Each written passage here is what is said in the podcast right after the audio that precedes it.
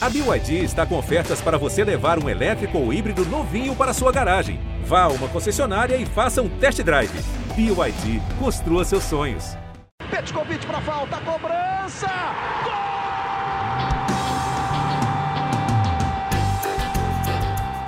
Está entrando no ar o podcast Sabe de quem? Do rubro-negro, da nação, é o GE Flamengo.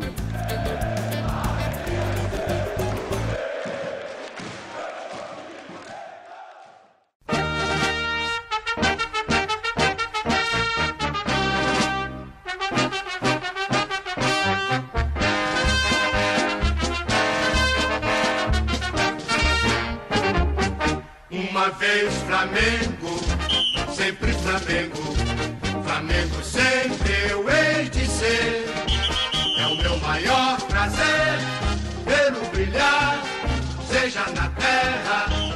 no mar. Vencer, vencer, vencer. Uma vez Flamengo, Flamengo até morrer. Tá aí, tá ouvindo o hino? Você que tá escutando aqui o GE Flamengo, você é campeão brasileiro, cara. Você é campeão brasileiro. O Flamengo levantou o caneco no Morumbi. Não jogou nada, é verdade, não jogou nada, mas contou com uma noite iluminada de Cássio, de Fábio Santos e companhia. O Corinthians segurou o Internacional como pôde. E o Flamengo, mesmo não fazendo a parte dele, ficou aí com a vitória, ficou com o título. A gente vai discutir muito o que foi esse título, o que foi essa campanha, o que foi essa caminhada, mas é hora de comemorar. O torcedor está comemorando, não quer nem saber se o Flamengo não jogou bola no, no Morumbi com o Rogério Ceni, com o Felipe Luiz, com o Gerson, com o Gabriel. Esse time marcou história e faz mais uma vez aí a sua marca, deixa a sua marca mais uma vez na história do Flamengo. Então, para você que se liga aqui, você está ligado, claro, no GE Flamengo, podcast que você conhece hoje, no melhor clima possível. Estou aqui do lado dele, Felipe Schmidt, Fred Uber, o Caê Mota. Também estava aí nessa cobertura. O Caê vai ser pai, cara. Tá chegando bem, já vem. Então, Caê, vai com Deus, garotinho. Quando desce dele, aparece aqui rapidinho, não consegue ficar longe da gente. Mas por enquanto, Caê agora estava de olho na taça, agora está de olho no filhão, que venha com muita saúde, com muita alegria e que veio aí na hora boa para ele, né? Na hora de ser campeão brasileiro. Felipe Schmidt, considerações iniciais. Seja bem-vindo aqui ao nosso episódio 121, o episódio do título. Bom dia aí para todo mundo, né? Bom dia para todo desde a da hora do jogo, né? Ainda no ar, então ainda, ainda, ainda tô no dia do título. É, pô, um jogo que o jogo em si é esquecível, né? Mas é, eu acho que, que esse título do Flamengo reforça muito é o trabalho que o Flamengo vem, vem fazendo desde 2013, né, cara? De, de investimento, de, de poder é, se organizar financeiramente para poder investir no elenco. E esse elenco foi o que garantiu esse título para o Flamengo. É um time muito acima de qualquer outro, é mesmo com vários moles que deu no campeonato inteiro, né? Pontos perdidos assim de forma inacreditável. É, mesmo assim, o pouquinho que conseguiu jogar, conseguiu o título. É, acho que é um pouco isso, assim, esse elenco forte, esse time muito bom e uma geração que vai se aproximando cada vez mais é, da de 81. Acho que a de, a de 81 ainda está acima, né? 81, 82, 83. Para mim chega ali até 87 mais ou menos. Mas é, é, vai se aproximando. Dois brasileiros em sequência, já tem a Libertadores. E como são, são alguns, jogadores muito novos, né? O Gabigol é novo ainda, o Gerson é novo, uma base ainda recente, acho que dá para pensar em, em, mais títulos aí em mais um, dois anos. E contando, e contando, dois brasileiros, Libertadores e contando. Aqui não tem negócio de stop the count, não. O Flamengo tá on fire, Fred Uber. E aí eu te falo, cara, geralmente, eu fico lembrando aqui do torcedor, que, pô, todo jogo, né, pega para toda vez pega para rever um jogo, por exemplo, da final da Libertadores, que é o jogo do título. O Gabriel é o cara que faz o gol do título. Ficam marcados esses momentos, né? E esse campeonato é tão maluco, cara, que a gente não vai ter isso, né? A gente não vai querer rever Flamengo e São Paulo, um show de horrores no Morumbi. Não teve o gol do título, né? O gol que o Flamengo faz com o Bruno Henrique não acaba não sendo gol de título. E não teve gol de título nem no Corinthians, do outro lado. Então, no campeonato que foi, termina de uma forma que o, é, o torcedor não vai se lembrar com carinho do jogo final, mas sim da campanha, sim de algum outro jogo que a gente vai falar aqui durante o episódio também. É, é, é estranho até nisso o brasileiro desse ano. Verdade. Um abraço a todos aí. Realmente a imagem que vai ficar para a história desse campeonato vai ser aquela tela dividida, né? O finalzinho ali do jogo do Flamengo e aquele a comemoração do Inter que durou durou alguns segundos ali, rendeu mais meme do que qualquer outra coisa. Acho que essa que vai ficar a, a imagem desse campeonato que vai ser sempre lembrado pela falta de público, é, por essa pandemia, mas que o Flamengo, é, pela superioridade técnica do elenco, acabou que no final é, fez valer o favoritismo que todo mundo apontava no início. É, tá, foi até mais difícil do que se imaginava e realmente foi uma, um título muito, acho que muito merecido, assim, teve mérito o Flamengo, apesar de desse último jogo aí foi dá para tirar pouca, pouquíssima coisa. Achei muito estranha a atuação do Flamengo. Parecia que não estava jogando o jogo do peso que era, mas acabou que o Corinthians deu uma forcinha e para a história o que fica é, é, mais um título aí na história do Flamengo. É mais um, é mais um na história. Então, para você que está ligado aqui pela nossa plataforma no ge.globo barra Flamengo, ou pelo Spotify, ou em qualquer agregador que a gente coloca aqui a nossa resenha, vem com a gente, vem com a gente que é hora da gente fazer um balanço do que foi esse Brasileirão, falar um pouco, nem tanto do jogo de ontem em si, mas fazer é, é até uma projeção para começar o que, que acontece com esse Flamengo agora. É com o Rogério Senni? É com outra pessoa? Deveria ser com outro? Deveria ser com ele? Quem foi o cara desse Flamengo? Inclusive, uma galera participando em peso, de tudo que é lugar do Brasil e do mundo. Daqui a pouco a gente vai mandar abraço, colocar vocês aqui no papo. Vamos junto, hein? Começar, ô, ô Schmidt. Não, deve, não dá para ser diferente, cara, da pergunta que eu deixei para a galera lá na, no nosso Twitter. Se você não segue, arroba Fla. A gente participa com a gente por lá, faz interage, manda mensagem, marca a gente que a gente vai respondendo como dá, quando dá. Fiz a pergunta: quem foi o cara do Flamengo na conquista desse brasileiro? Schmidt, quem foi? Você pode escolher só um. Sei que tem jogadores que em alguns momentos participam mais, o cara de tal jogo, o cara de tal gol, mas nos 38 jogos, nas 38 rodadas, nesse pacotão que o Flamengo fez aí nessa temporada, quem foi o cara? Para mim é o Gerson. É, para mim o Gerson foi o mais constante, o mais consistente. Né? Pode ser que não apareça tanto com gol, com, com assistência, mas é impressionante como ele domina o meio campo do Flamengo. É importantíssimo. É, no, de, um campeonato que, por exemplo, o Everton Ribeiro começa muito bem termina muito mal. O Arrascaeta é, decide sempre que pode, mas também alguns jogos né, não aparece tanto. Gabigol muito tempo lesionado, Bruno Henrique também naquele, naquela oscilação. Para mim, o Gerson foi o mais consistente que entregou o futebol, é, né? Cheguei. Foi o que mais jogou também, né? O mais minutos do campeonato, então para mim é o Gerson. Gerson, o primeiro voto, hein? Vapo. Vapo no primeiro voto. Eu ouvi um barulho aqui em um certo momento, eu não sei, eu não sei se é o Caemota gritando, um cheguei. cheguei, cheguei. Aí, é ele, é ele. Estou no não paraíso. Normal, né? Que abundância. Não era normal. Caezinho, você tá bem, cara? Seja bem-vindo. Já virou pai, ainda não virou pai? Já saiu o título e não saiu a criança. Rapaz, eu estou ativando o modo gago. Daqui a 10 minutos eu não consigo falar mais nada. Por isso que eu entrei aqui logo para dar um abraço. Janine está lá em cima já fazendo os exames. Estamos nesse momento aqui com 4 centímetros de dilatação. Então, Ô, hoje, hoje sim, hoje sim, hoje sim.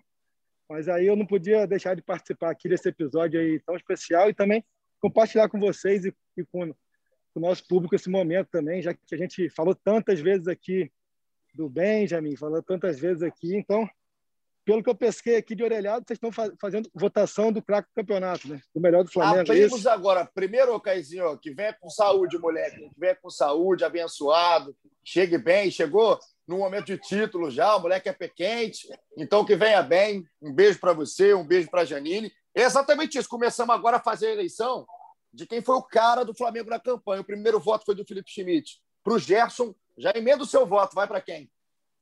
Cara, eu, eu farei a menção honrosa ao Gerson, mas eu, por, por justiça ao conjunto da obra, eu vou dar meu voto para o William Arão, porque é um jogador que continua contrariando a lógica, continua contrariando os haters. Mais uma campanha onde ele foi importante, a mudança de posição ali é, foi fundamental para que o Flamengo tivesse uma arrancada. Então, por mais que eu reconheça até que é, tecnicamente o Gerson é, colaborou mais, enfim, tem toda a sua importância. mas pelo conjunto da obra de quase 300 jogos, por ser o atleta mais antigo ali no elenco e por tudo que fez novamente, se sacrificando para que o time pudesse atacar. Já foi assim ano passado com com Jorge Jesus e agora novamente eu vou dar esse voto no Ilharão. O Ilharão, voto do Arão, cara, você falou dos haters e tudo mais, né, Caio? A gente, como é, jornalista, analisando, fazendo é, as nossas críticas aqui, sempre é, em cima do que acontece dentro de campo do profissional. O Arão é um cara, talvez, dos caras que eu mais critiquei no Flamengo, desse Flamengo, desse Flamengo recente. O Arão em 2016, o Arão em 2017, aquele Arão. E, como, e talvez o William Arão seja o cara que mais me fez mudar de opinião, e não tem problema nenhum nisso. Você fazer uma análise em cima de um cara de um certo momento e como que ele deu a volta por cima dentro do Flamengo, como que cresceu o William Arão, não só a bola, não só o futebol, mas a liderança. Entender, assim, né, o, o... né, o Caio, como que ele virou um cara importante, cara. Pois é, não, cara, e entender, assim, a gente até pela, pela nossa cultura futebolística né, Brasil e tudo mais, a gente acaba é, focando muito na construção, focando muito na criatividade, no jogo bonito. Né? Eu até conversava com o nosso amigo Guilherme Frossá, que cobre Atlético Mineiro, ele me perguntou por que eu ter votado no Felipe Luiz e não no Arana para seleção do campeonato, e outros nomes também, assim. O próprio William Arão, em comparação ao Edenilson, acho que qualquer um desses votos seria, seria muito justo, mas a gente acaba tendendo a valorizar. Ah, pô, mas o Arana participa para caramba do ataque. Gente, o Flamengo tem, é um time com quatro homens de criação mais o Gerson. Ele não precisa do Felipe Luiz no ataque como o Atlético precisa do Arana. E aí, no caso também do Arão com o Edenilson. Pô, beleza, o Edenilson faz gols, cobra pênalti e, e tudo mais. Mas se a gente pegar estatísticas e dados de passe longo, passe curto, desarme, combate direto, o Arão é um cara que tem, tem números impressionantes, assim, cara. Então a gente é, valorizar um pouco isso. Eu sei que é, eu acredito que o Gerson vai ganhar essa votação com muita justiça, seria até meu voto, mas eu quero é, fazer esse adendo, né? fazer essa pontuação no sentido de valorizar outras características dentro do nosso futebol e o Arão acho que é isso, assim, cara. Quando o cara que é segundo volante aceita dar um passo atrás, depois dar um outro passo atrás, ele está simplesmente dizendo não, pode jogar que eu vou correr por vocês. E eu acho isso que isso precisa ser, ser valorizado. Ah, o Arão merece, cara. O Arão merece. Mudei minha opinião e assim, é sempre as críticas sempre com muito respeito em cima do que o cara faz em campo e como que o cara joga para o time. Então, um voto para o William Arão. Aqui está um para o Gerson, um para o Arão. Fred Uber, vai em quem? Desempata, embola ainda mais e joga para minha bomba.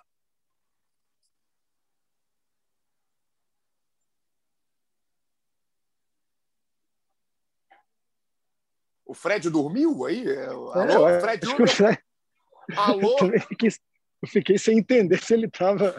Eu não sei se ele estava falando, se estava no mudo, eu não sei, eu não sei onde está o Fred Uber no momento. Então, enquanto a gente não tem o voto do Fred Uber, aproveitar aqui, ô Schmidt. Deixa eu dar só, aqui... só, ô Igor, porque ah. como eu vou ter que sair, eu queria só dar uma pontuada geral do jogo e da campanha e eu vou sair. Então aproveita, aproveita, aproveita aí mesmo. Aproveitar, aproveitar o silêncio do Fred. Para quem não sabe, eu e Fred, ao longo desses 15 anos de Globoesporte.com, tivemos um apelido por muito tempo que era o Gaguinho e o Mudinho. Então o Fred fez valer o mute dele, eu vou fazer valer minha gagueira. Quero falar que, que realmente foi uma atuação do Flamengo é, decepcionante ontem. Eu até postei durante o jogo que o Deixa Acontecer do Revelação foi sucesso em 2001, são 20 anos já, e um Flamengo que entrou para uma final, deixando acontecer naturalmente, não aconteceu nada. Um time que parecia que estava jogando pela terceira rodada da Taça Guanabara, é, acho que isso é importante de pontuar, porque assim, quando você entra ali, dependendo só de você e não precisando passar por aquele sufoco todo, acho que o mínimo que, que eu esperava do Flamengo era mais fome, mais agressividade. Foi um time que teve a bola no campo de ataque quase que os 90 minutos, mas foi muito pouco agressivo, foi muito pouco, ah, tá tranquilo, vai dar tudo certo, e quase que não deu. É, quero pontuar aqui do Hugo. É, a gente tem que ter muita responsabilidade nas críticas e nas situações, mas também há momentos onde é aquilo, é Peter Parker, grandes poderes e grandes responsabilidades. E eu acho que o Hugo é, não pode fazer o que ele fez ontem. Não pode assumir mais uma vez um risco tão grande como ele assumiu na tomada de decisão da barreira. Ele assumiu aquele risco e ele é, falhou feio no gol. Então acho que isso tem que ser pontuado E o outro, mais um erro técnico de um goleiro que tem muita qualidade, mas que desde daquela falha contra o próprio São Paulo, o desespero com que ele recebe todas as bolas no chão é uma coisa impressionante. Você vê no olhar dele que ele, ele, ele fica desesperado quando ele vê a bola caminhando para ele. Então, ali, cometeu mais um erro, poderia ficar é, marcado, já ficou, mas poderia ter a carreira comprometida caso as coisas não dessem certo ontem. E aí, já caminhando um pouco mais para a questão do título, é, eu acho que a frustração pela derrota e a postura não apagam em nada uma arrancada muito interessante e muito bonita do Flamengo por esse título. Né? É, é, aquele movimento ali de colocar o Arão e zagueiro, o Diego no meio e tal, realmente mudou o curso da história. O Flamengo campeão, é, ao meu ver, por méritos.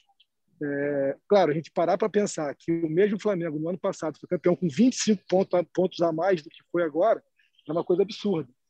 Mas a regra, a regra é isso, né? A regra são 71 pontos, 72, 74, a exceção que foram os 96 pontos. Então, um Flamengo campeão por méritos, que termina a temporada com quatro títulos, mas que precisa pensar muita coisa para a próxima temporada. Uma pessoa ali dos bastidores até comentou comigo e com o Eric. É, se vier o bi, vem o tri. Por, por tudo que, que, que essa conquista ali tira das costas e permite que esse 2021 seja planejado para que os erros cometidos não se repitam. Mas, enfim, campeão merecido. É, acho que o Flamengo é sempre melhor de ter o melhor time como campeão. E é isso. Beijo para todos. Grande abraço. Caizinho, beijo, beijo um Felipe. beijo. Vou ali agora, porque daqui Vai a pouco ali. tem um moleque chorando aí. Mas estamos juntos. E obrigado aí a vocês aí pelo carinho. E tamo junto. Tá maluco, cara. Vai ali, Show. daqui a pouco eu te ligo, hein? Mais tarde eu te ligo. Já com Valeu. já papai. Um beijo para você, Valeu, cara. Vai, beijo, vai curtir beijo. esse Tchau, momento. tchau. Boa Valeu, sorte valeu. aí. Junto. Valeu, valeu. Voltou, beijo, tchau. voltou, Fred. Voltei. Graças a Deus, co- reconectamos aqui. Um beijo pro Caio, então, aí. Todo carinho do mundo, todo carinho do mundo aí para você, para Janine. Que venha com saúde, moleque. Ô, ô, Fred, agora sim, aproveitando então, o Caí já, já fez até uma, uma, uma- arredondou um pouco do que vai ser agora, depois do Flamengo. Daqui a pouquinho a gente volta até nesse assunto. Mas o seu voto, cara, quero saber se a gente vai ter decisão empatada, porque está aqui por enquanto um voto para o Arão e um voto para o Gerson. Se você vai embolar a coisa toda ou se você vai desempatar o negócio. Não vou embolar, não. Para mim, meu voto é no Gerson pela regularidade, por tudo que ele fez. É, foi um cara importante da primeira à última rodada, no momento que até da, da, da pandemia lá, do surto, ele também foi muito importante. E, mas como, como o Caê fez uma menção e o Arão, vou fazer uma menção ao Gabigol por, pelas, por, essa, por essa reta final aí. Eu acho que se não fosse ele, é, talvez é, seria difícil o Flamengo chegar na, nessa condição que chegou na última rodada ali, é, com a condição de, de ser campeão. Mas meu voto é no Gerson por, pelo, pelo, pelo conjunto da obra e pelo por ter tomado conta da posição. Achei ele o melhor da posição no, no Brasil. Eu estava pensando, eu estava com muita dúvida é, para dar o meu voto entre os dois, cara. Entre o Ilharão e entre o Gerson, antes de começar aqui o episódio. Vou ficar com o Gerson, vai ficar 3 a 1 para o Gerson aqui na votação. Eu acho que o Gerson é, é o jogador mais dominante do futebol brasileiro. E aí é de qualquer posição. Tem caras, né? Destaque em cada posição, eu acho. A gente pode lembrar aqui do Everton no gol. É, a gente pode lembrar, talvez, aqui de algum zagueiro, que seja o Rodrigo Caio, que seja o Gustavo Gomes. Ele é o melhor peso por peso aí, como se fosse É ele, no, cara. MMA, né? É isso, é isso. Ele é o melhor peso por peso ali. Naquele, no ranking ali, é, é o Gerson, cara. Como joga, é o cara que, assim, a gente fala às vezes de construção e tudo mais, mas você vê que os outros times, o, o- a preocupação que os caras têm com os caras da frente, é, com o Gabigol, com a Rascaeta, com o Bruno Henrique, é óbvio que ela existe, mas a preocupação em matar o jogo já no Gerson é evidente. Todo time praticamente é, faz um rodízio de faltas em cima do Gerson, é o cara mais caçado dentro de campo, é o cara que mais deu cartão amarelo para os adversários nesse brasileiro, acho que são 15 é, por faltas com cartão amarelo em cima dele. Então, assim, é um cara caçado e não é à toa. Joga demais, fez um grande campeonato, uma grande temporada e só não está na seleção porque é loucura, é, é maluquice. É, o Tite pode falar o que ele quiser, é, é loucura, é, é até constrangedor. A gente tem um jogador do nível do Gerson fora da seleção brasileira. Pode ou não pode dar certo, pode ou não pode ser titular, mas assim, não está no grupo, é, é quase constrangedor. Então, voto para o Gerson, três votos para o Gerson e um voto para o Ilharão. Ô, Schmidt, Fazer um jabá aí rapidinho. ah, vem o Jabá. Ah, É, a gente soltou aí um especial sobre o Gerson lá no GE, né, o ano do Vapo, mostrando um pouco que além de, de toda essa qualidade dele técnica, né, campeonato brasileiro que espetacular, como ele também virou uma liderança nesse elenco do Flamengo, né, principalmente com os mais jovens, é um cara que é muito respeitado por eles e também pelos veteranos, já chega até a ser consultado né, em, em algumas tomadas de decisão do elenco ali no dia a dia. Né? Além do, dos caras mais veteranos, dos capitães, o Gerson é ouvido. Então, é, acho que esse ano, é, 2019, ele já tinha sido muito bom, né? Naqueles seis meses que ele veio também, ele mudou um pouco o nível do Flamengo. Mas acho que 2020 é uma consagração, uma evolução dele, não só em campo, mas também fora. É, e é muito novo, um moleque muito novo, que se continuar no Flamengo, é, ele disse hoje até, né, ontem também falou, ah, quero, quero ficar, não tenho intenção de ir embora. É um cara que o Flamengo pode construir o time ao redor dele. 23 anos. Tem 23 anos o Gerson. É assustador, assombroso o futebol do Gerson. Parabéns para ele aqui, eleito o cara do Flamengo na campanha. Eu fazer um negócio, cara. Vamos colocar a galera, porque tem muita gente que participou, também deu voto. Então, vou colocando aqui alguns, ao longo do episódio a gente coloca mais. O Paulo Rossi Moura, um abraço para você, meu garoto. Gerson Santos foi o mais constante, logo por justiça. Ele é o cara nessa conquista que o Flamengo quase não quis. É, ó, Igor, PS, Igor Rodrigues, faça o favor de ler meu nome corretamente. Você faz favor de chamar o nome mais fácil. Não sei se é Paolo, se é Paulo. Um beijo para você, meu querido, meu canalha. Felipe Schmidt comentou também lá, achei engraçadinho. Manda um abraço pro Paiol de Pólvora. Um beijo para a rapaziada do Paiol e Nilópolis. Aqui tem o único octacampeão do Brasil. Um abraço, deixa eu ver o nome do garoto. É o Gelipe. Gelipe. Um abraço para você. Comentou aqui, ó. Até me perdi aqui na hora de, de ler o seu nome. Você é um grande traíra por não colocar o seu nome lá logo direto. Mas o Gelipe comentou aqui, ó. Salve de Lavras, Minas Gerais. Um abraço para Lavras. Acho que os caras foram Gabigol, Arrascaeta e Gerson. Lucas Monclar, escolhe também o Gerson, mais um voto para ele. Assim como J. Veiga, Gerson pela constância, Gabi pela efetividade e capacidade de incendiar um time que parecia muitas vezes apagado. Manda um abraço para o meu filho João Veiga. João, tamo junto, escuta todos, todos os episódios segundo o J. Veiga aqui. Um abraço para você, João. Tamo junto, garotinho. O Carica falou que é o Gerson com certeza. Carica que é cria de Miguel Pereira, no Rio de Janeiro, mas agora mora em Pindamonhangaba, em São Paulo. Tem uma galera votando no Gerson, tá? Uma galera votando no Gerson aqui. O Leonardo falou que foi absurdo o que ele fez. O Igor Leonardo, meu xará, que houve lá direto de Duque de Caxias, também votou no Gerson. O pessoal do consulado Flá Beltrão, do Paraná, Gabigol, Jesus Cristo, aí votou no Gabigol pelos gols importantes nos últimos jogos. Vamos para mais um aqui, Bruno Gomes. É uma pergunta do Bruno Gomes, que está aqui. Eu vou aguardar, hein, Bruno? Vou guardar a sua pergunta para daqui a pouco. O Henrique Revoredo falou que o Arrasca, que ele chamou a responsabilidade naquele surto de Covid, chamou o grupo todo, sem contar, joga demais. A Elaine do Rosário ganhou um presente, dia 25 do 2 foi aniversário. Parabéns, Elaine. Ganhou aí o, time, o título de presente. Mais, quero mais. Lucas Lemos, Gerson é o cara, direto de Resende. Aqui o pessoal do Rio de Janeiro, o pessoal do Sergipe, cara. Ó. Tássia Moura, falou que foi o Gerson, está falando de Graco Cardoso lá no Sergipe. Tomara que o Tite continue sem convocá-lo, especialmente nesse ano cheio de jogos de seleção. O Matiola vota no Gerson também. Um abraço para Italva, aqui no Rio de Janeiro. Um abraço para você também, Matiola. Daqui a pouco eu volto com mais galera, e muita galera espalhada pelo Brasil inteiro e também pelo mundo. Quero continuar, Schmidt, falando um pouquinho do lado que foi um pouquinho decepcionante, cara. Tem alguém que te chamou a atenção, que a gente pode chamar de decepção nessa campanha do Flamengo, pensando no campeonato todo, né? A gente fala só, às vezes, em reta final e queda de rendimento de um, às vezes no início alguém não estava bem, mas no todo, quem foi o cara que tinha uma expectativa e acabou não vingando? Ah, cara, acho que assim, além da questão da zaga, né? Que o Gustavo Henrique e o Léo Pereira realmente não conseguiram entregar o Flamengo esperava. É, eu acho que de, dos, dos principais jogadores, os principais jogadores. Eu acho que acabou ficando devendo muito por, esse, por essa reta final foi o Everton Ribeiro. Ele foi muito importante no começo do campeonato, fez, fez jogos maravilhosos, né? Tem uma sequência ali contra a Bahia, contra a Fortaleza, que ele faz de faz chover. Mas eu, eu, fiquei impressionado com como ele caiu de rendimento nessa reta final. Assim, caiu muito. E o jogo contra o São Paulo é, foi um, foi um, simbolizou bem isso, né? Porque acho que o Everton tudo que ele tentou. É um cara de muita qualidade, muito bom, muito importante no elenco. Mas dessa galera, né, que a gente espera mais, acho que ele, ele pegou menos, muito por causa desse, dessa reta final. Everton Ribeiro, primeiro voto. Eu estou vendo enquanto a gente está gravando, está passando o VT, chamado videotape, da partida entre Flamengo e São Paulo, e fica pior a cada momento que eu olho o jogo.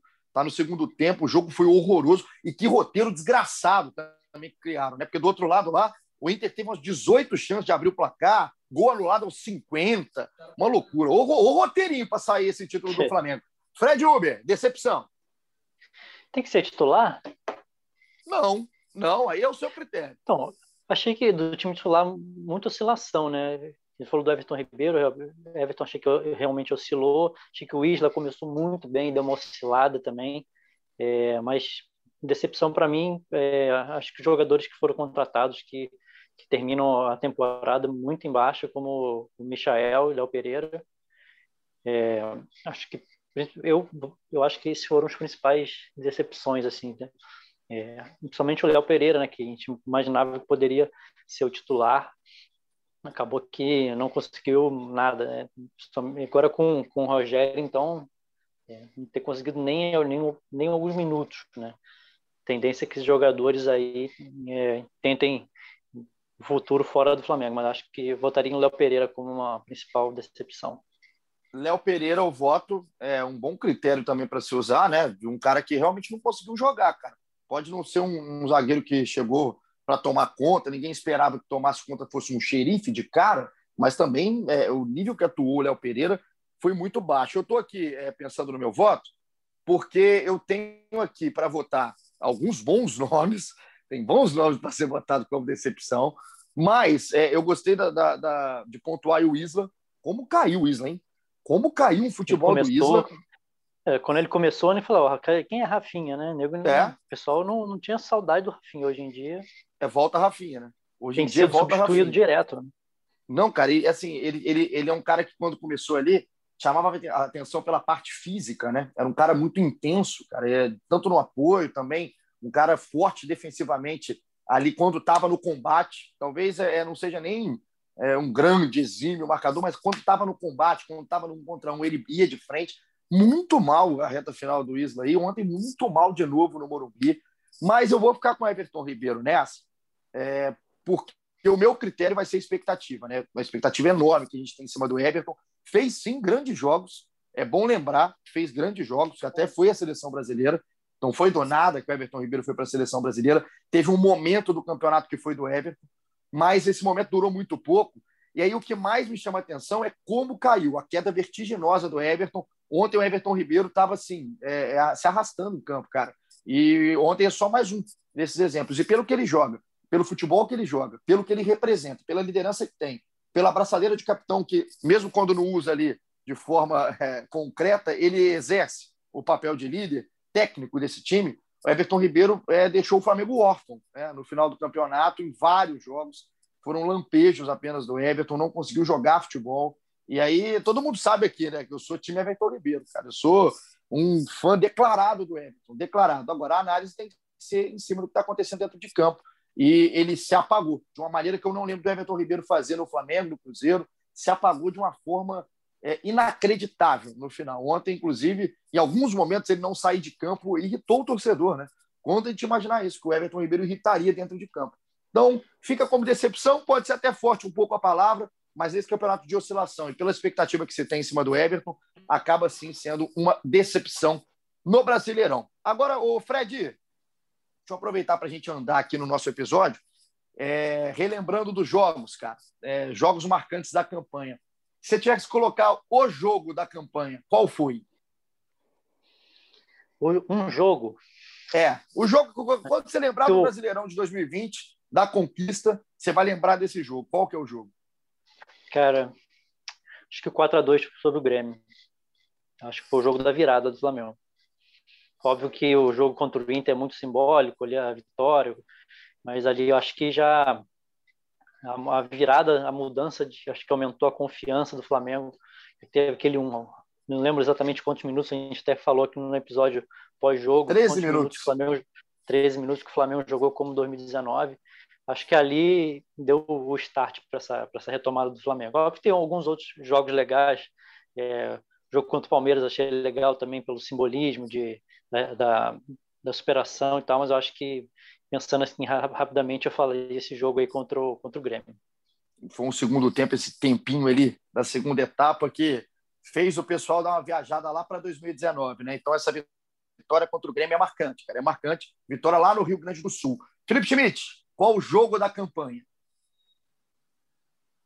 Cara, esse do Grêmio é, é realmente é muito simbólico, mas eu, eu, eu, vou citar o do Palmeiras, de 2 a 0 que acho que é o primeiro jogo que o Arão entra como zagueiro, né?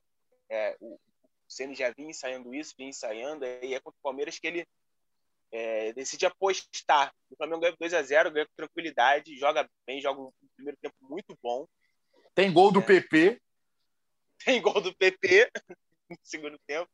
Então acho que aquele jogo ali, acho que ele, ele reforçou é, a convicção do Senna, assim, tipo, é, ele imaginava uma coisa, deu certo e a partir dali ele seguiu.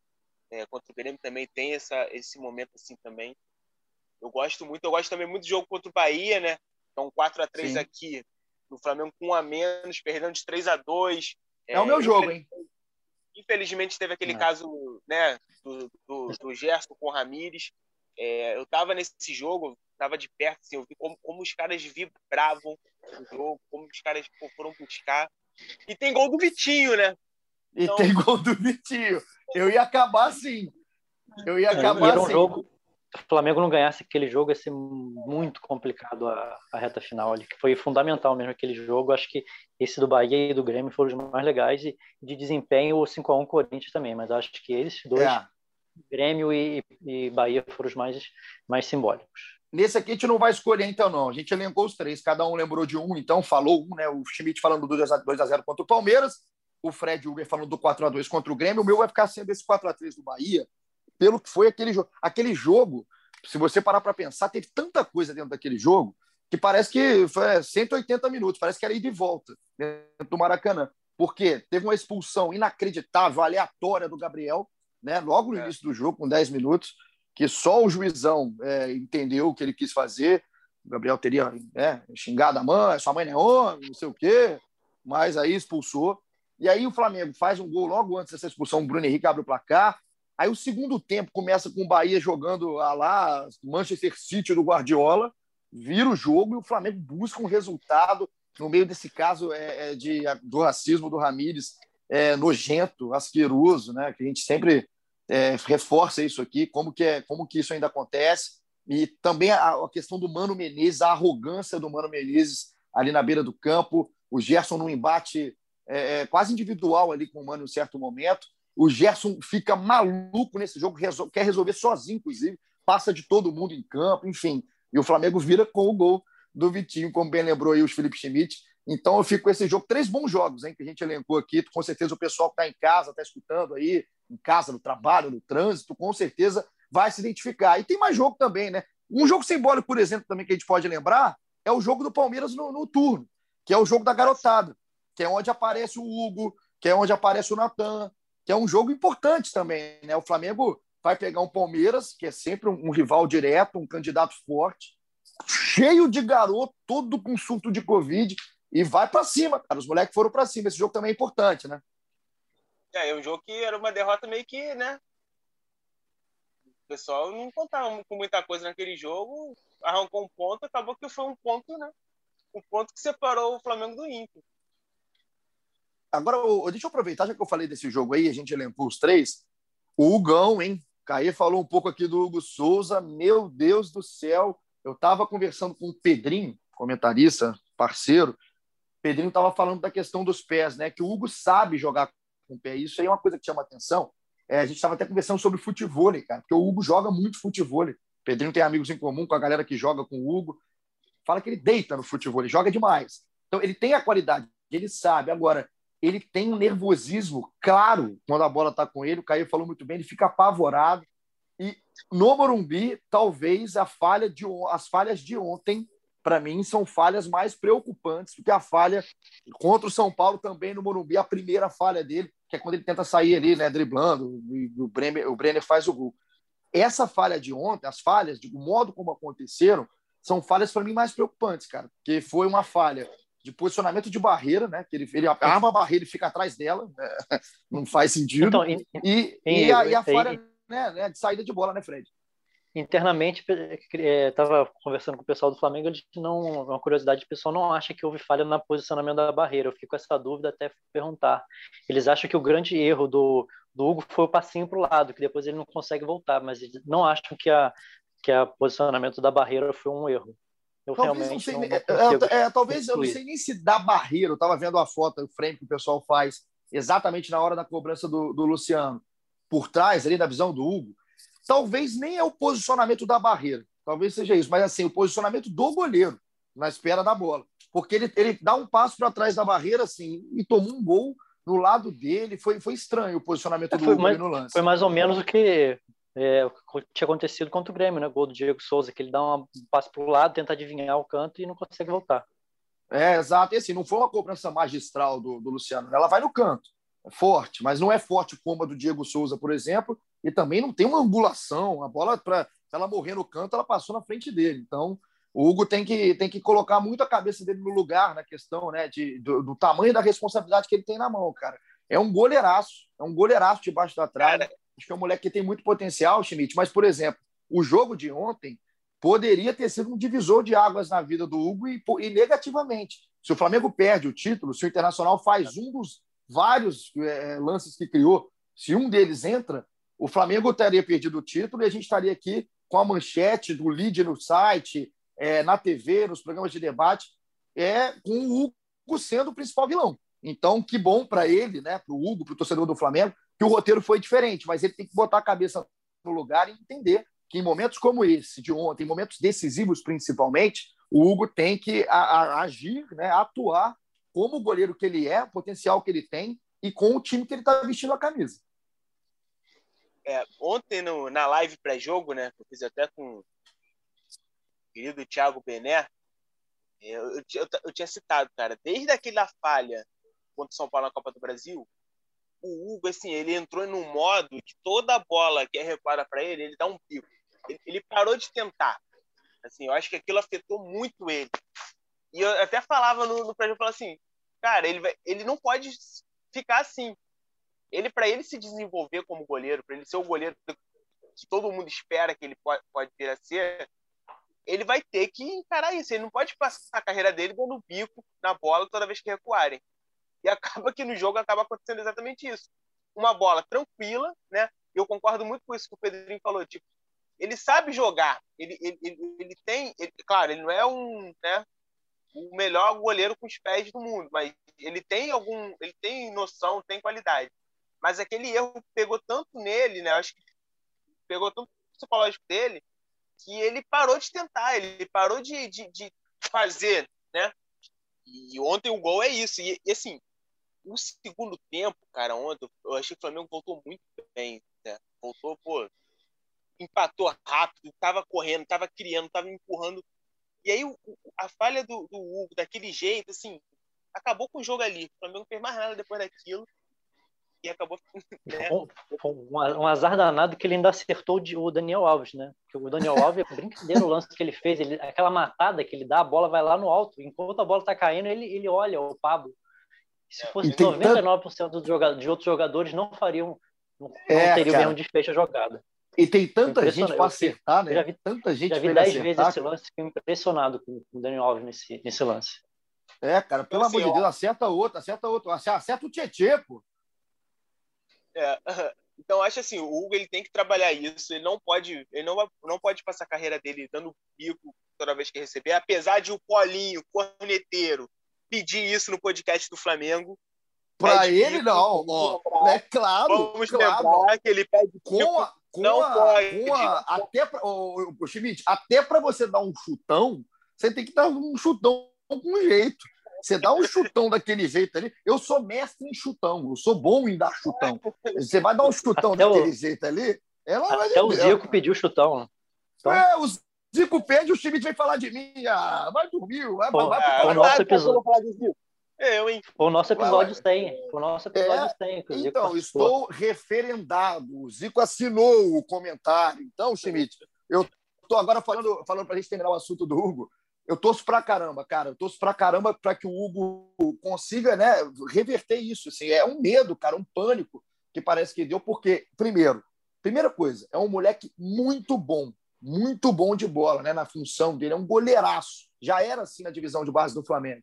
Segundo, é um cara 100%, cara bacana, humilde, um cara que é trabalhador por todo mundo que fala da divisão de base do Flamengo, que era um cara que não reclama de nada, que trabalha, que vai para treino, que se envolve, enfim, é um cara merecedor. Então, eu, eu torço de verdade, cara, para que o Hugo dê a volta por cima dele, não na carreira, porque ele está numa posição hoje de destaque. Ele vai ter o Diego Alves aí do lado, né, esse retorno do Diego quando retornar, vai ter o Diego para se espelhar, para orientar, para aconselhar, vai ter o Rogério Ceni, quem melhor do que o Rogério Ceni para fazer isso. Agora eu acho que o Hugo tem que entender, ele tem, ele tem que se cobrar antes da gente, não é a gente que tem que cobrar. Ele tem que se cobrar, porque ele estava num momento excelente no Flamengo até aquela falha contra o São Paulo, aquela primeira falha.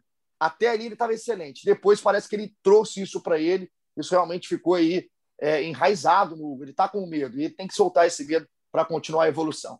Então, para a gente partir aqui para o nosso próximo tópico e continuar mandando abraços também para a rapaziada, eu queria entender de vocês é, agora sobre o Rogério Ceni. Vocês que estão aí na cobertura do dia a dia, vocês que trabalham é, muito próximos né, a, a pessoas ligadas ao Flamengo, com o que, que vai ser daqui para frente, cara? Porque a gente ouve de tudo, né, Schmidt, né, Fred? Ouve falar, não, é, o Rogério Ceni não, não tem como você demitir um treinador campeão. Aí do outro lado, mas o Flamengo foi campeão apesar do Rogério.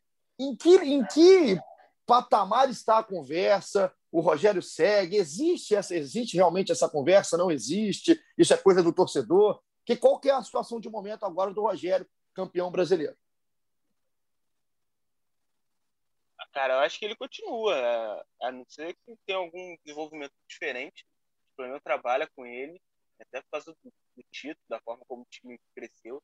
Eu acho que ele, acho que o, o Rogério ainda tem algumas coisas, né, para para evoluir, né? Mas eu acho que ele conseguiu fazer esse time jogar. Talvez ele ainda não não, não tenha 100% de aprovação na leitura de jogo dele, né, na, na questão de, de, de substituições e tal mas acho que ele conseguiu fazer o time melhorar. Ele teve muito mérito nessa mudança do Arão, do Diego. E acho que a diretoria também vai por esse caminho. Não, não, não vislumbro nenhuma mudança por agora, não. Ele, ele permaneça. Mas, assim, é aquela sombra, né? O primeiro, primeiro escorregão, volta aquela pressão, volta. Né? Ô, Schmidt. Acho que muito mais interno. Ô, Fred, Fred, deixa eu só falar um negócio aqui. Deixa eu falar um negócio aqui. Eu tô vendo o VT do jogo, acabou agora o jogo aqui enquanto você falava. Eu tive que segurar a risada aqui, porque quando aparece lá o, título, é, acaba o jogo do Inter, aparece a arte aqui do Sport TV, é, mostrando quem, né, os jogadores que estavam na campanha, todo mundo ali, Flamengo campeão brasileiro. Aí a última fotinha que aparece, cara, é do Pires da Mota. O Pires da Mota é campeão brasileiro, cara. É, o Rafinha é campeão brasileiro, né? Rafinha jogou duas partidas. O Rafinha. Gostei, cara. Um beijo pro Pires. Estou com saudade. Duas derrotas. Rafinha jogou dois, foi duas derrotas, né? Atlético Tô Mineiro, com sa- Atlético Goianiense, é. é isso? É isso, É. é, isso. Tô com saudade do Pires da Morte. Eu só queria. O Domi um também, Domi, Domi é campeão. Da galera campeão brasileiro. O futebol é uma mãe, né? Já falava assim, né? Muita gente já falava. Vou, vou dar, um- dar um spoiler aqui do, do Domi. Conversei com o Domi através de um, de um interlocutor aí. Falou que não vai colocar no currículo porque ele não, não foi campeão. Ih! Ih, que marra, hein? Que marra, ó. Ô, Domi, se você não colocar esse aí no currículo, meu filho, você não vai colocar mais nada, hein? Você coloca, eu se fosse você, eu colocava. Eu colocava, tirava foto, botava Falou. pôster. Falou que ficou muito feliz, que acompanhou todos os últimos jogos, só não conseguiu assistir a final, ontem, porque estava tendo um problema de internet. Tem isso também. Porque problema de internet, o Domi não conseguiu assistir, mas que tá, ficou muito feliz, que ainda tem muito contato com o Felipe Luiz, com alguns funcionários lá, mas que no currículo não vai colocar porque não foi ele o campeão. Até a conexão do Dome é ruim, então. Que momento do nosso grande Domenech Torren, por que não, campeão brasileiro. Vamos chegando aqui na nossa parte final com mais abraços. Aqui o Juan Almeida falou que o Gerson foi o cara, foi o mais regular durante todo o campeonato. Escuta lá de Salvador, na Bahia. Um beijo para Salvador, não teve carnaval. Bahia tá triste. Chora, Bahia, nesse 2021. Vai passar isso, vai acabar e teremos Salvador, teremos carnaval. Flá Pesadão, um abraço, está sempre ligado com a gente. Falou que sabe que a gente fez no episódio passado, né? Eu também sei. Estamos aqui certinho, fechados na cobertura do Flamengo. O Canário do Mengão, pensando em regularidade, o cara foi o Felipe Luiz, tirando o gol contra na primeira rodada, teve poucos erros individuais e jogou demais. O Felipe tem bons jogos, cara. Talvez não tenha sido grande temporada do Felipe, mas tem uma regularidade realmente que chama atenção. O Felipe já não é mais garoto também, sente, claro, final de temporada e jogou muito. Saudações lá de Calcaia, no Ceará. Um abraço para o Canário do Mengão. Eu adoro esse tweet esse Twitter do Canário do Mengão. O Pedro Lopes, que é um grande traíra, falou que o cara foi o Rogério Ceni e depois encheu de risada. Com certeza foi o Gerson quem mais se destacou na conquista. Arrasca e Felipe Luiz também mandaram muito. Um abraço para Três Rios. Estamos juntos, galera de Três Rios. O... Sabe quem apareceu hoje aqui, Schmidt? Ah. Ele, o arroba Afrobege. Acertou, Fred Uber. O nosso Naldo, que a foto dele é o Gabigol ainda de cabelo amarelo, tá desatualizado o Naldo. E aí agora o nome do Naldo é Naldinho. Puta, não tem nada para fazer, né, o Naldo, né? Agora é o Naldinho. Eu vou, eu vou, eu vou, eu vou fazer uma, uma menção aqui, uma lembrança para mim, o cara ah. desse campeonato, o amigo internauta que, que cunhou o termo atuação culposa. Gostei, cara, gostei. Gostei demais. Cara, eu vou aí, eu vou resgatar, cara. Eu vou, eu vou resgatar. Nome, mas esse aí. Eu vou é resgatar, cara. O, eu vou resgatar quem foi. No próximo episódio, eu vou estar aqui mandando um abraço com o nome devidamente acreditado, porque a, atuação culposa do Vitinho marcou. Marcou demais. O Naldo falou: um abraço, tá, Naldo? Naldinho? Vem que não é Naldinho, não. É Naldo aqui, a Probege. Se pudessem dois, eu inclu... Aí já começa errado. Eu pedi um, ele falou dois. Eu incluiria o, o Gerson, mas como é só um, é hora de reverenciar o, tal, o tão criticado Arão. Um alô para Visconde do Rio Branco. Um beijo para Visconde do Rio Branco. Eu amo Visconde do Rio Branco. Terra de Selbinho, de Jacob a mim. Um beijo para vocês aí que estão ligados sempre em Visconde do Rio Branco. E o Schmidt fala que eu falo isso de todas as cidades. É um absurdo isso, tá? É um absurdo. O Schmidt, o, Schmidt me persegue, cara. Ele me persegue. Eu amo o Visconde do Rio Branco. Tá aqui o Rafael Oliveira. Gerson é monstro. Sabe de onde ele é? Juiz de Fora. Um beijo para Juiz de Fora, minha terra natal.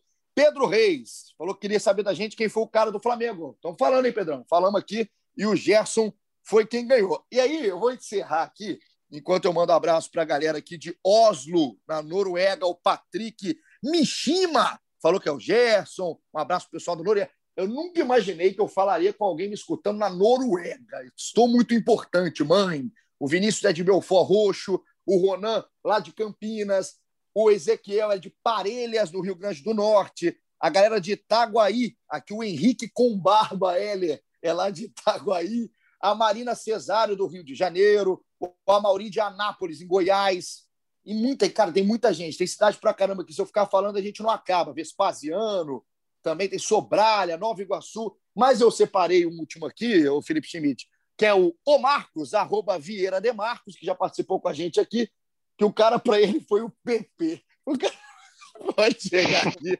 e falar que é o PP é, no início do comentário. Aí depois falou: mentira, acho que o cara do time passando na temporada inteira foi o Arrascaeta. Um abraço para o Marcos aqui. A gente vai chegando aqui nos finalmente do episódio, galera. Eu queria entender agora que, que vai ser essa dança das cadeiras, né? Se vai ter dança das cadeiras, uma galera saindo, uma galera chegando. Já chegou o Bruno Viana, por exemplo, reforço vindo de Portugal para a defesa.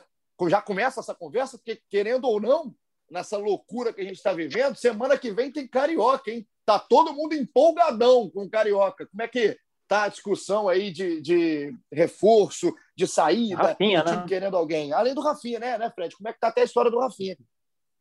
É, Rafinha tá, já está praticamente tudo certo, só estavam esperando acabar o Campeonato Brasileiro. Agora a tendência é que, que nos próximos dias aí já tem um desfecho, provavelmente o Rafinha volta ao Flamengo. Não sei se ele já volta agora na, nessa, nessa próxima semana ou se volta junto com o elenco principal, que vai ter é, 15 dias de, de folga. Volta na segunda semana, só fim da segunda semana de março. Mas ainda Rapaz. tem jogadores, possibilidade de jogadores saindo, o Tuller saindo, o Yuri César já saiu, o goleiro César aí sendo é, provavelmente vai para o Atlético Goianiense, mas tem essa questão dele, né, que ele ia fazer até um mais exame para saber se, se, teve algum problema de ligamento do joelho. Eu não sei se pode, se tiver algum problema, se pode interferir na transferência dele, mas em princípio está indo para o Atlético Goianiense. E o Thiago Maia renovou, né, mas ainda não está problema podendo jogar. E jogadores que voltam de empréstimo, Hugo Moura e Ronaldo. Tá? O Hugo que estava no Curitiba, o Ronaldo no Bahia e o Rodinei que estava no Internacional. Só em maio que acaba o empréstimo dele ao Internacional importantíssima a, a, renovação com o Thiago, tá? O Thiago Maia é, é, um cara que fez falta, fez muita falta. O Flamengo podia estar tá aí com até mais tranquilidade aí, mas até não ter o Thiago Maia abriu um espaço ali para o Diego em um certo momento que foi importante aí nessa reta final. O Henrique Revoredo aqui falou que o Gomes também, né? E o Go... Exato, perguntou, exato. perguntou da revelação do, do, ano, da temporada, então, para mim foi o Gomes. Pô, eu ia acabar, eu, ia acabar cometendo esse ato falho de não falar da revelação, cara. Mas foi o Gomes, né? Vamos entrar num consenso aqui que foi o Gomes? Tem o Hugo, né? Se não for contar com o Hugo, acho que é o Gomes. É, o Hugo é realmente, cara. O Hugo também. Você pode votar no Hugo, né? Vai, vai, você vai de Hugo ou você vai de Gomes? Natan também. Natan também foi uma, né, uma grata surpresa. Mas eu acho que por você... tudo é ah. o Hugo. Hugo. Então, Hugo Souza pro, pro Schmidt, o Gomes pro Fred. Eu vou de Gomes, tá? Eu vou de Gomes pelo, pelo que ele fez, cara, aí com a personalidade que teve em jogos importantes, cara, em momentos importantes. Eu vou de Gomes e, e acho que esse moleque tem, tem muito futuro, tá? Se for bem trabalhado, né? Se tiver cabeça, principalmente, tem bastante futuro. O pessoal tava falando muito do Janir, cara. Queria um Janir aqui hoje. O Janir ainda não foi encontrado depois do jogo de ontem. Um beijo para Janir Júnior. Sabe o que eu vou fazer, cara? Eu vou mandar um milhão que a gente depositou na conta para o Felipe Schmidt participar do, do último episódio. Eu vou mandar um milhão aí para o Janir tentar participar do próximo. Um beijo para Janir. A gente vai encerrando assim o nosso episódio. Schmidt, considerações finais. Finalmente acabou a temporada, a maior temporada da história do futebol, que a gente está vivendo esse mundo pandêmico, mas acabou. O Flamengo ganha até um respiro financeiro da coisa, um Flamengo que a gente sempre fala de estabilidade, mas que a previsão do Flamengo era de conquistas e de chegadas até maiores e mais longe em competições, por exemplo, como a Libertadores, e não, a coisa não aconteceu. Também não teve a receita de bilheteria que acaba impactando muito. O Flamengo sempre lota estádio.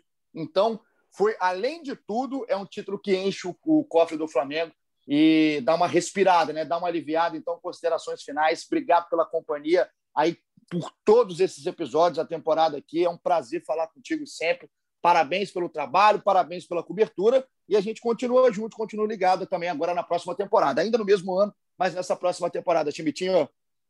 É, agradecer a todo mundo, né? Esse foi meu primeiro ano no Brino do Flamengo. É, terminar com o título brasileiro foi, foi, bem legal. Agradecer a, a audiência qualificada de todo mundo, né? É, a parceria com vocês. Só pontuar que, né, começa o Campeonato Carioca, o alguns jogadores devem voltar antes para compor esse, esse time nessas primeiras rodadas.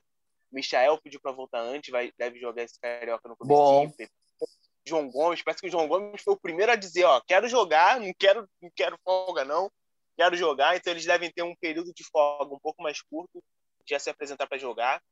O Hugo Moura, que volta de empréstimo, vai entrar nesse grupo também para jogar.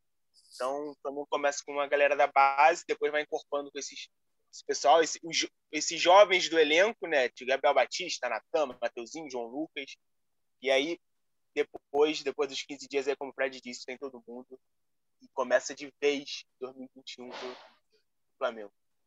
É, bota, bota o sub-12, cara. Bota o sub-12, pelo amor de Deus. Bota o sub-12 mais o Michael, acho que já, que já basta. Tamo junto, Schmidt. Obrigado, obrigado pela companhia aí. Fred, tamo junto, hein, garoto? Considerações finais, assim como falei para o Schmidt, parabéns pela cobertura, parabéns pelo trabalho. Obrigado vocês me aguentarem, que eu sou chato pra caramba aí para podcast, para a gente arrumar. Vamos arrumar que horas, que horário. Ih, atrasamos, vamos para outro. Obrigado aí pela parceria de sempre, irmão. Tamo junto, hein? Valeu, tamo junto. É, podcast aí nunca perdeu um brasileiro, né? É, rapaz. É... Rapaz, se for o Michael, se for o sub-12, mais o Michael, acho que ele vai continuar sendo mais baixo, mas tudo bem. é... Então, terça-feira, Flamengo e Nova Iguaçu, início do Carioca aí, um monte de cara nova, vai ser pelo menos legal por isso. Parece, parece até deboche, cara. Quarta-feira, Flamengo e Nova Iguaçu. Acabou de ser campeão brasileiro ontem. Aí a gente está falando que tem Flamengo e Nova Iguaçu na quarta-feira. Perdão, Fred, aí, atrapalhei, perdão. Aí, quarta-feira, estamos de volta aí, porque o podcast é pé quente. E é isso, vamos para mais uma temporada aí que seja tão legal quanto foram as duas, principalmente 2019, né? Que esse ano 2020, apesar do título aí, Ai, ano difícil pra caramba. Mas quarta-feira, depois tem Flamengo e Nova Iguaçu, quarta-feira a gente está de volta. É, conseguiu quebrar. Eu tinha montado o texto todo bonitinho para terminar aqui. Eu esqueci o negócio completo agora, porque tem Flamengo e Nova Iguaçu na terça-feira que vem. Mas todo mundo tá ligado. Nove e meia da noite, Maracanã, inclusive. Flamengo e Nova Iguaçu. Então, gente, ó, um abraço para você que está ligado com a gente, você que acompanha a gente desde 2019. É bacana pra caramba a interação que a gente tem em rede social, a galera manda mensagem, a gente fica com o maior, maior carinho aqui com vocês. É, não, é, não é rasgação de seda, é um prazer fazer o podcast aqui. É um prazer de verdade. A gente vai continuar ligado aí nesse ano de 2021. Um agradecimento especial aqui ao Maurício Mota, nosso editor, produtor, roteirista, é, sei lá mais o que é o Maurício, é o nosso, é o nosso faz tudo aqui no podcast, nosso guru, nosso mentor. Obrigado, Mal Mal, pela companhia, pela paciência com a gente. Maurício, que agora vai ficar no chinelo, né? vai nos abandonar um tempo. E a Raíra Rondon já está aqui, inclusive, hoje, acompanhando para assumir. Vai assumir logo depois de Flamengo e Nova Iguaçu. A Raíra chegou bem. Pé quente, Rairinha, chega mais. Seja bem-vindo. Então, ó, um beijo para todo mundo que acompanha aqui com a gente. Seguimos juntos, hein? Seguimos juntos aí em 2021, porque o podcast pelo menos o brasileiro não perde. A gente já tem um título aí na temporada. Obrigado sempre. Obrigado, Fred, por ter me quebrado. Eu não lembro de nada que eu tinha planejado para falar nesse final. O Flamengo é campeão brasileiro. Solta o hino. Solta o hino. É campeão brasileiro o Flamengo é mais uma vez um título de uma geração que já está marcada na história e está querendo ficar cada vez mais marcado e passar, quem sabe, aí aquela geração de 81, que por enquanto segue sendo a maior geração da história do Flamengo. Esses caras têm bola, hein? Esses caras têm bola e pelo nível do futebol por aqui, pela bolinha que a rapaziada está jogando, ninguém quis ganhar, o Flamengo ganhou. Ninguém quis ganhar, o Flamengo também não quis, mas ganhou. Nem Domenech Torrent conseguiu atrapalhar a campanha do Flamengo. Obrigado pela companhia. A gente volta na quarta-feira depois do Flamengo e Nova Iguaçu. Tamo junto, aquele abraço e até a próxima temporada.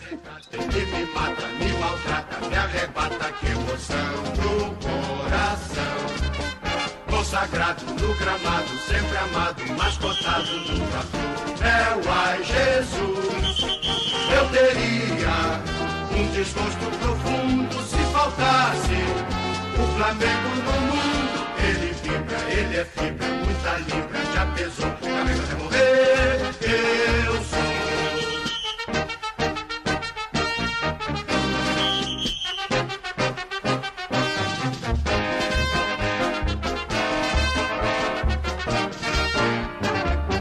Uma vez Flamengo, sempre Flamengo. Flamengo sempre eu hei de ser. É o meu maior prazer vê-lo brilhar, seja na terra, seja no mar. Vencer, vencer, vencer. Uma vez Flamengo, Flamengo até morrer.